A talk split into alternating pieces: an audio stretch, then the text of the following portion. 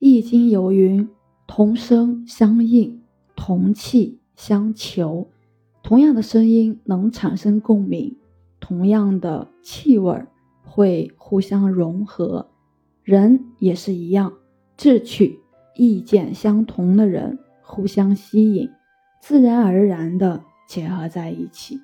所有的遇见都是内心的感应，内心想什么，会形成一个磁场。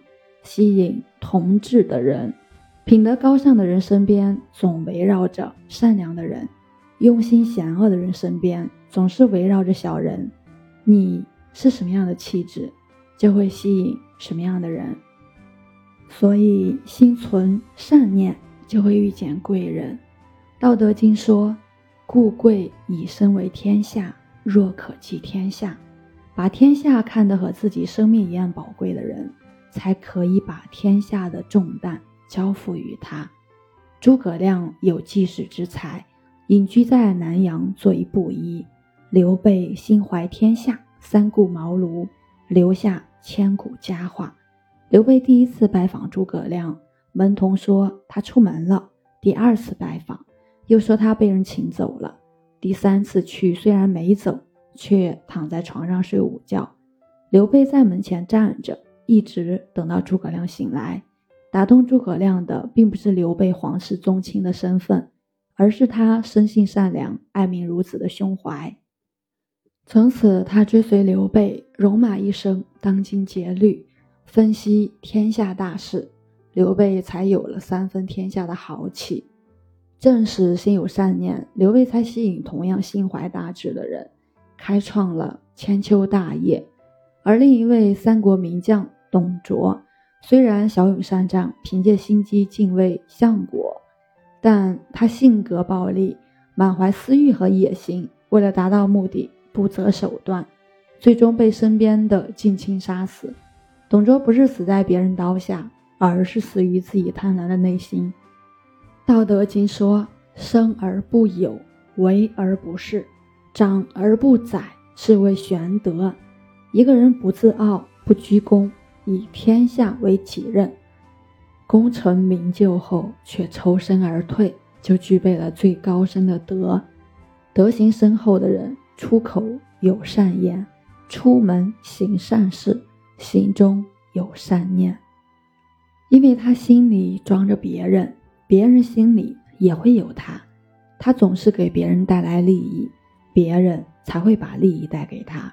善念就像一个源源不断向外发散的磁波，在给他人输送能量的时候，也会接收到别人传递过来的善念，因而心里想着什么，就会成为什么样的人；心里想着谁，就会遇见谁。内心阴暗，只会遇见小人。道德经说：“同与道者，道亦乐得之。”同与失者，失亦乐得之。凡是心中存有道义的人，道也会乐意得到他；若失德失道，就会得到反噬的后果。汉废帝刘贺生性放荡，喜欢吃喝玩乐。原本无缘帝位的他，因为汉昭帝驾崩时膝下无子，被迎立为皇帝。当他还是昌邑王的时候，行为就很乖张，喜欢美食，喜欢华丽的马车，派人搜罗美女供他弥勒。他对忠诚的劝诫充耳不闻，却亲近善于谄媚的小人。渐渐的，身边喜欢丰盈的人是越来越多。当刘贺被招进京，他身边的小人兴高采烈。几百人簇拥着刘贺离开封国，路上一群人大肆扰民，毁坏农田，强抢民女。刘贺不仅不加以制止，还和他们一样肆无忌惮。在他即位后，继续的骄奢淫欲，身边的近臣也鸡犬升天。几天之内，刘贺连续给他们升职。这些人啊，忘乎所以。将长安城搞得是乌烟瘴气，引起朝廷旧臣的不满。最终啊，他们发动政变，将刘贺废除。刘贺还在昌邑的时候，身边就有忠贞的大臣劝他收敛，要好好的治理国家。怎奈他生性荒唐，觉得忠言逆耳，却沉沦在小人的献媚里。而这些人也没得到好下场，不但没过上想要的生活，还把自己推向了断头台。刘贺在做了仅仅二十七天的皇帝之后，就被赶回了封国。成为西汉历史上最短命的皇帝。听过一句话：你越是负能量，越容易吸引垃圾人。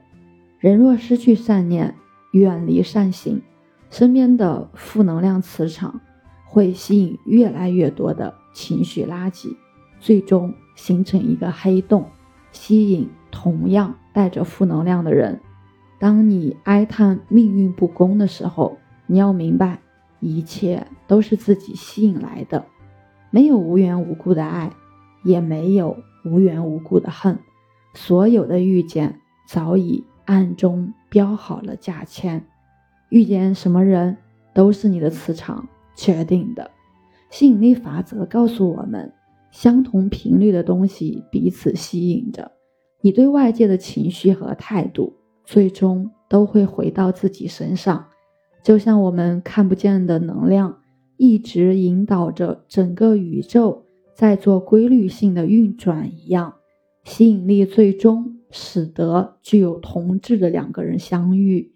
心存善念的人，散发的是积极向上的力量，吸引身上有同样能量的人，同样的善会回报到自己身上。内心阴暗的人，总会把个人得失放在心上。时时提防，刻刻算计，别人同样算计他，结果身边围绕的都是小人。这个世界上，你所有的遭遇都是自己吸引来的。明白了这个道理，我们就知道，与其再去怨天尤人，不如修炼内心，打磨自己。无论你遇见谁，他都是你生命中应该出现的人，命中注定，绝非偶然。善念就像一粒种子，人活一世，心存善念，心中有善，就会活得阳光、高尚、纯粹。行一件善事，可能会给自己带来一点转机，一个机遇。多种善念的种子，就会遇见更多善人，会有更多的善事不请自来。善念是内心的修行，是见微知著。是一花一世界，是一念一菩提。今生所有的遇见都不是偶然，它是念头的力量，是同质的吸引。